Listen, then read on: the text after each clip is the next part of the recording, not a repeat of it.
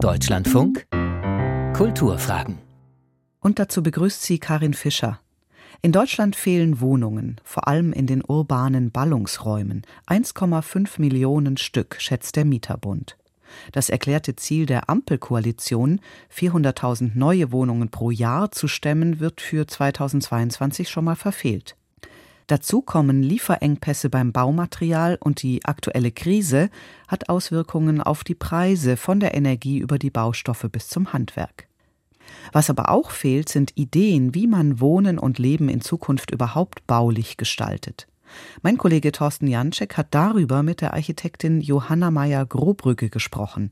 Sie ist eine der wichtigsten Architektinnen ihrer Generation und die beiden haben sich getroffen in einem ihrer Projekte, einem Mehrfamilienhaus in Berlin-Schöneberg in der Kurfürstenstraße 142, das anders aussieht und anders geplant wurde.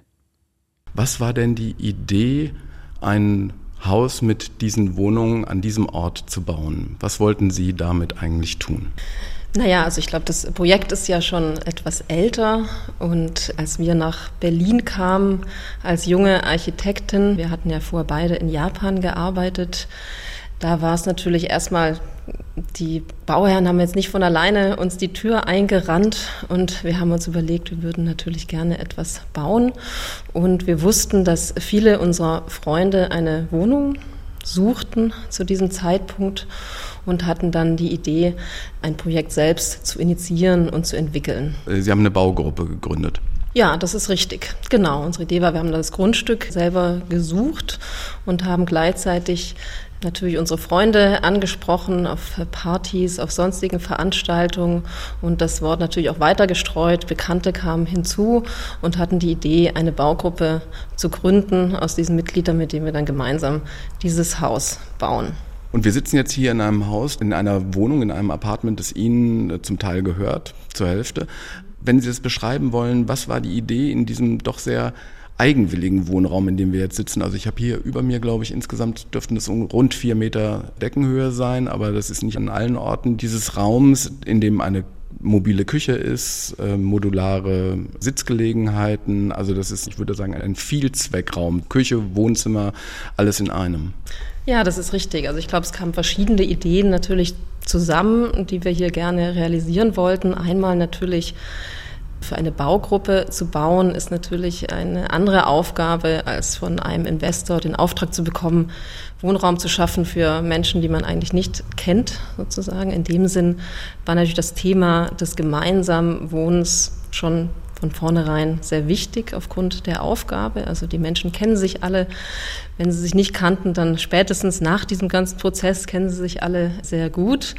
Das war sicher eine Aufgabe, die wir uns gestellt haben, wie eben das gemeinsame Wohnen stattfinden kann. Und zwar auf andere Weise, wie es ja oft in Baugruppenhäusern gemacht wird, wo eigentlich dann sozusagen nur ein großer Raum im Erdgeschoss für die Gemeinschaft zur Verfügung gestellt wird. Uns hat eben wirklich interessiert, wie kann dieses Zusammenleben eigentlich das gesamte Haus durchdringen. Und wie geht das? Eigentlich sind das sechs Türme, so muss man sich vorstellen, die sich horizontal und vertikal überschneiden oder überlappen oder verschränken, ist wahrscheinlich das richtige Wort. Und dadurch ist es natürlich nicht nur symbolisch oder diagrammatisch schon angelegt, sondern auch rein praktisch. Dadurch entstehen Kollisionszonen, so hat es äh, Niklas Mark in seinem äh, Artikel in der FAZ ganz gut genannt, fand ich.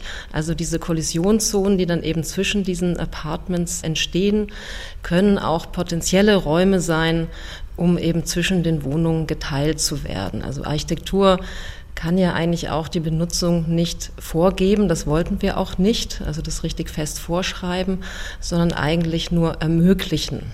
Und so hat eigentlich jedes Apartment vier von diesen Kollisionszonen, also von diesen niedrigeren Bereichen, die dann potenziell mit den angrenzenden Nachbarn geteilt werden können, und zwar auf individueller Basis. Also sozusagen, man kann sagen, hey, wir beide haben das Interesse, wir kriegen oft Gäste, wir machen da ein Gastzimmer rein, das wir beide benutzen können oder wir mögen beide Musik oder eine Sauna oder eben wir teilen uns die Küche. Also es äh, lässt sozusagen offen, was man mit den anderen, mit den Angrenzen auf individueller Basis teilen will.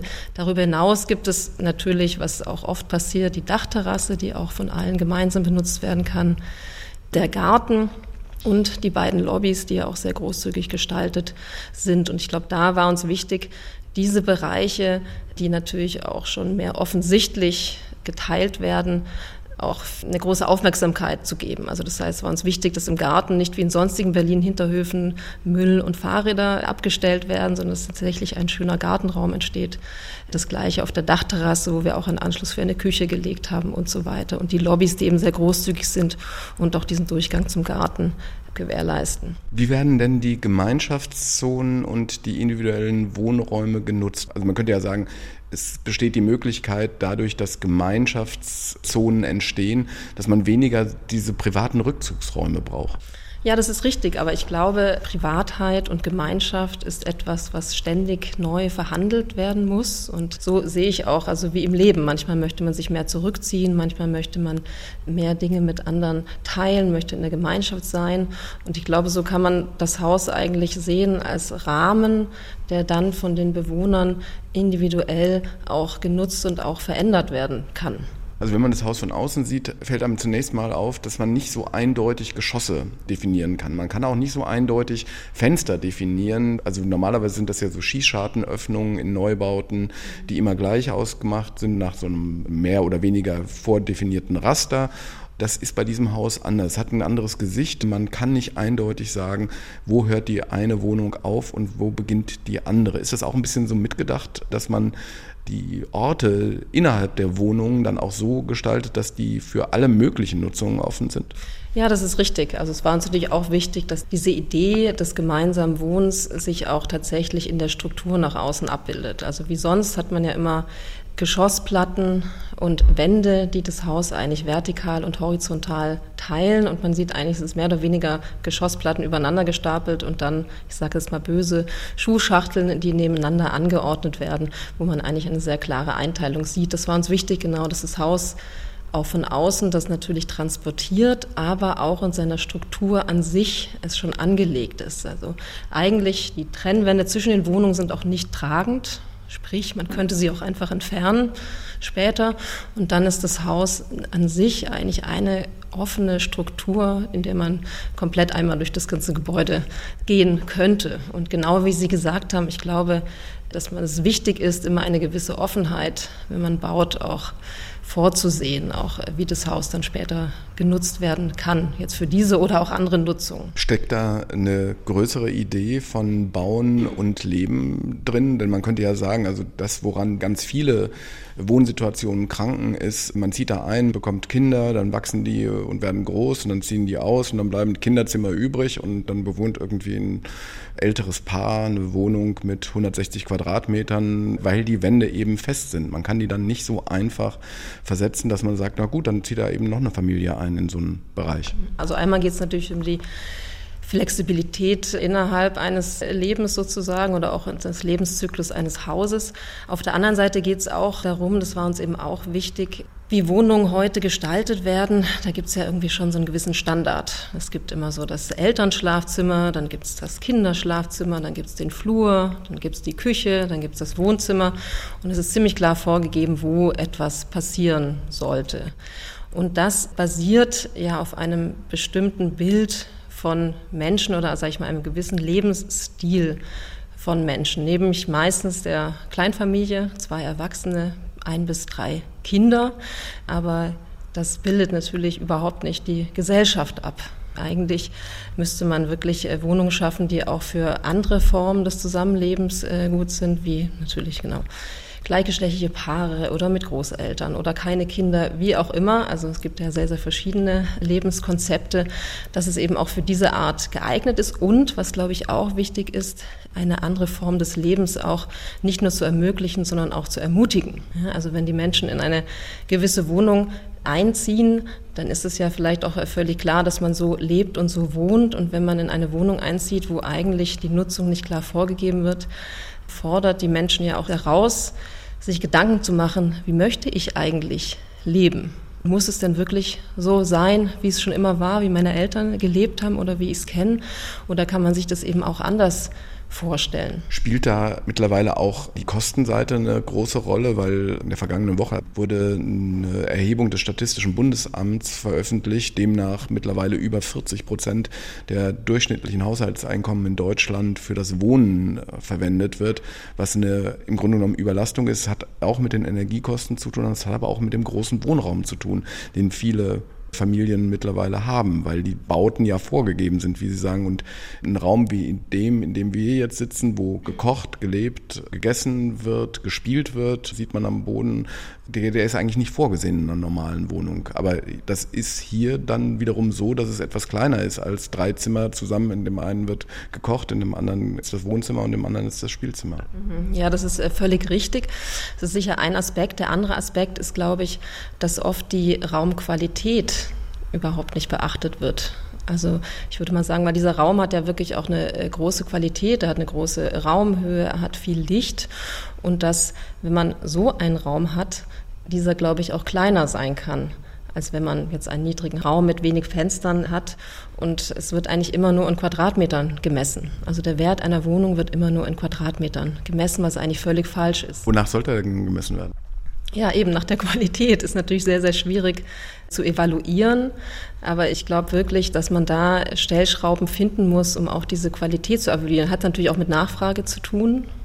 Also ich glaube, dass äh, Menschen vielleicht eher bereit wären, auch für eine Wohnung, wo der Raum eine höhere Qualität hat, vielleicht für weniger Quadratmeter das gleiche Geld auszugeben. Zum Beispiel, vielleicht müsste sich darüber auch regulieren, der Markt. Oder man findet wirklich Kriterien, in denen man auch diese Qualität der Wohnung, also sag ich mal, Licht wäre jetzt zum Beispiel ein Faktor oder Raumhöhe oder ja, vielleicht auch andere weiche Faktoren, die damit mit einbezogen werden müssten. Ja, es gibt ja in Deutschland auf der einen Seite ist natürlich die Wohnungsgröße immer eine ein entscheidendes Kriterium. Und dann gibt es natürlich auch sozusagen den Wunsch, in Altbauwohnungen zu wohnen, die aber im Grunde genommen gebaut wurden in einer Zeit, also als eben wirklich ganz andere Lebensverhältnisse gab. Und es gibt natürlich die Zweckbauten der 60er und 70er Jahren, die wiederum eine ganz andere Vorstellung von Zusammenleben, Familie und Gemeinschaft geprägt haben. Ja, das ist völlig richtig. Ich glaube, die Altbauwohnung, das war auch für uns so ein Ausgangspunkt hier bei diesem Gebäude, wo wir eben genau dachten, nein, so wie die Altbauwohnung funktioniert, möchten wir das eben nicht machen. Das Prinzip was wir hier angewendet haben, ist eigentlich eher extreme Räume zu gestalten. Also extrem große, großzügige Räume für die Gemeinschaft, also auch innerhalb einer Wohngemeinschaft und eben extrem kleine, niedrige, eigentlich intime Nester, an die man sich zurückziehen kann und mit denen man dann auch diesen großen Raum wieder ausbalancieren kann im, im Sinne von Kosten und Raumgröße und so weiter. Sie haben mal gesagt, es gibt äh, drei Felder, die die Gesellschaft heutzutage bewältigen muss, nämlich auf der einen Seite nachhaltig die Klimaziele zu erreichen, soziale Ungleichheit zu beseitigen und das dritte war das Voranbringen der Digitalisierung. Wie kann das denn durch Architektur und durch Bauen geschehen? Also ich weiß gar nicht genau, also das letzte, glaube ich, Digitalisierung, ich weiß gar nicht, ob man das als Voranbringen bezeichnen kann, aber es ist natürlich völlig klar, dass diese drei großen Themen die Themen sind, die uns alle beschäftigen, egal was man tut im Moment. Äh, und das ist deswegen natürlich auch unsere Architekten betrifft, weil wir natürlich sehr mit der Gesellschaft auch verbunden sind. Und da gibt es natürlich verschiedene Dinge. Also sage ich mal, wenn wir jetzt über die soziale Ungerechtigkeit äh, sprechen, natürlich erstmal auf rein pragmatischer Ebene, dass man auch Räume zugänglich macht für die verschiedensten Bevölkerungsschichten. Und damit meine ich jetzt nicht nur von finanzieller Sicht, sondern was ich vorher auch meinte, von verschiedenen Lebensstilen. Äh, es geht natürlich darum, dass man eine stärkere Durchmischung vorantreibt. Das hat dann wieder mit den Kosten zu tun, dass eben nicht die günstigeren Wohnungen irgendwo außerhalb sind, diese Durchmischung eben am Leben bleibt. Und genau, eben einfach das mit diesen Lebensstilen, was ich auch schon innerhalb der Wohnung gesagt habe, dass man einfach nicht nur für eine Bevölkerungsgruppe plant. Das ist, glaube ich, sehr wichtig, wenn man an die soziale Gleichheit denkt. Natürlich die Klimaziele, völlig klar, dass wir Architekten dann ganz, ganz großen, oder ich würde mal sagen, die Architekturbranche als Ganzes, als die Baubranche und in dem Sinn auch wir Architekten, dass wir ein großer Teil des Problems sind. Also wir haben das natürlich sehr groß mit verursacht, aber ich glaube auch, dass wir ein Teil der Lösung sein können. natürlich sind wir Architekten nur ein Teil davon, von dieser Problemlösung. Und ich glaube, was wir tun können, ist einfach zu versuchen, tatsächlich gute Beispiele zu geben, damit die Nachfrage zum Beispiel nach alternativen Bauweisen oder Materialien höher wird, dass dann eben auch die Industrie bereit ist, darin Lohn zu investieren. Also landläufig würde ich mir immer vorstellen, dass man mit einem Neubau auf jeden Fall mehr Material verbraucht, mehr Ressourcen verbraucht und weniger nachhaltig ist, als wenn man zum Beispiel eine Altbauwohnung ähm, saniert und dann da einzieht. Mhm, das ist völlig richtig. Ich glaube auch, wenn man heutzutage neu baut, muss man sich das schon sehr, sehr gut überlegen. Und wenn man schon neu baut, dann muss es auch richtig gut werden. Was bedeutet das dann? Also Sie haben ja bei einem großen, haben Sie auch schon gesagt, bei einem großen oder bei einem wichtigen Architekturbüro in Tokio gearbeitet, Sana. Die sind dafür bekannt, dass sie im Grunde genommen mit sehr viel, sagen wir, flüchtiger Architektur auch zu tun haben. Ne? Also in Japan wird traditionell so gebaut, dass relativ schnell wieder neu gebaut werden kann, was ich mir nicht als nachhaltig vorstelle. Ja, es kommt eben drauf an. Also ich glaube natürlich grundsätzlich gibt es die zwei Richtungen. Entweder man baut flüchtig und muss dann eben sehr stark bedenken, was mit diesen Materialien also passiert, wenn das sozusagen abgebaut wird. Also Stichwort Cradle to Cradle, also dass die eben wieder einem Materialzyklus zugeführt werden. Dann kann das eben schon nachhaltig sein. Oder der andere Aspekt ist eben, dass man etwas baut, was eben wirklich sehr lange hält. Und ich meine jetzt nicht nur von der Haltbarkeit der Materialien, sondern eben auch sehr lange genutzt werden kann. Und da kommt wieder ins Spiel, was ich am Anfang meinte, dass man eben auch die Zukunft von so einem Gebäude äh, über die jetzige Nutzung hinausdenkt. Wie geht das über die jetzige Nutzung hinaus? Also ein Bauherr in 1906, das ist das Haus, in dem ich zum Beispiel wohne, der konnte sich nicht vorstellen, dass es Beton in der Weise gibt, dass man damit machen kann, im Grunde genommen mittlerweile, was man will. Ich glaube, also fast egal, welche Bauaufgaben man hat, ob es jetzt fürs Wohnen ist oder fürs Arbeiten oder auch viele andere Nutzungen. Letztendlich geht es ja immer darum, um Räume für die Gemeinschaft und Räume für den Rückzug oder für die Konzentration zu schaffen. Da sind die Nutzungen, glaube ich, gar nicht so verschieden. Und ich glaube, wenn man diesen Ansatz anwendet und eher in einer Struktur denkt des Hauses, die, sage ich mal, langlebig ist und vielleicht diese Nutzung, die im Moment reinkommt, eher mit äh, temporären Einbauten passiert, kann man das schon mitdenken. Was bedeutet das denn, wenn man so ein Modell wie Sie es hier im Kleinen, wie viele Wohneinheiten sind hier drin? 25. Also immerhin schon eine ganze Menge. Wenn man so ein Modell auf eine größere Ebene überträgt, also ich, ich denke da immer an äh, Corbusier, der in Frankreich, in Marseille zum Beispiel, dann einen riesen Riegel hingestellt hat, wo die Idee noch klarerweise auch mit Dachterrasse äh, und ist immer noch er völlig erkennbar. Aber natürlich ist es dann was anderes, als wenn man hier so ein doch individuelles Baugruppenprojekt plant und realisiert. Mhm, na, ist natürlich völlig klar. Ich sehe das auch. Also Baugruppe an sich ist ja eigentlich auch ein elitäres Konzept. Also nicht jeder kann sich so einen Bankkredit äh, leisten und natürlich ist es so, sehe ich genauso. Es ist einfach ein besonderes Projekt hier, das man nicht so eins zu eins auf irgendwas übertragen kann. Wie, glaube ich, ehrlich gesagt auch fast nichts. Also ich glaube, es ist wirklich schwierig, Blaupausen zu entwickeln, die für alles funktionieren. Ich glaube, man muss sich immer spezielle Situationen anschauen, also auch den Ort natürlich und mit wem baut man das, vielleicht nicht unbedingt für wen, wie ich meinte, das kann sich ja ändern, aber auch mit wem, also die Bauherren haben ja auch mal eine große Rolle und auch zu der Zeit, wo man eben jetzt gerade baut und die Ressourcen, die man da zur Verfügung hat, also wie weit die Industrie ist und so weiter. Und ich muss auch sagen, ich habe ein bisschen Respekt vor sehr, sehr großen Bauvorhaben. Ich bin mir nicht sicher, ob das eine gute Strategie hat. Ich glaube, es gibt so eine kritische Größe, die man so vielleicht zu dieser einen Zeit bauen sollte, weil sich einfach die Welt auch immer weiterentwickelt und man das eher stückweise angehen sollte. Was muss denn sich aus Ihrer Perspektive bei den großen Playern im Spiel des Bauens und Wohnens ändern? Sie haben auf der einen Seite schon angesprochen, die Bauherren oder sag mal auch Baudamen, ähm, die Investorinnen und Investoren, das wäre sozusagen die erste Gruppe. Dann gibt es aber auch noch diese ganzen Verfahren, die das Bauen mit Traufhöhen und äh, bestimmten Vorgaben überziehen. Und dann gibt es natürlich die Nutzerinnen und Nutzer, die dann auch gewonnen werden müssen für neue Raum- und Lebenskonzepte? Ich glaube, das kann man eigentlich runterbrechen auf ein Wort. Ich glaube, es braucht mehr Mut. Also ich glaube, es Mut wozu? Ja, Mut und ich also ich glaube, was jetzt im Moment das Problem ist, ist Angst und Faulheit. Heißt Angst und Faulheit? Das müssen Sie jetzt definieren. Worin besteht die Angst und worin die Faulheit? Naja, also die Angst besteht natürlich darin, immer wenn man etwas Neues macht, was man nicht kennt, was sich noch nicht bewährt hat. Also der Markt funktioniert ja immer so, es werden Zahlen gesammelt und wird gesagt, das hat funktioniert, das hat sich gut verkauft, das machen wir jetzt so weiter, wie es so war. Und wenn es etwas ist, was man noch nicht so gebaut hat, gibt es natürlich keine Zahlen, die das belegen. Es gibt eine Unsicherheit, ob man das denn auch so verkauft und an den Mann oder die Frau bringt. Das ist, glaube ich, was ich meinte mit Angst oder sag ich mal Risikobereitschaft vielleicht. Und das Zweite ist Faulheit, weil es ist natürlich völlig klar, dass wenn man etwas baut, was schon immer so war, was gewissen Standards auch äh, funktioniert, dass dann alle das sofort abnicken und dass man nicht viel überlegen muss. Sobald man etwas ausbricht, aus diesen vorgegebenen Normen oder Wegen, wie es bisher passiert, das ist zwar möglich, es bedarf aber unglaublich viel Redebedarf, Überredung, bei der Stadt angefangen.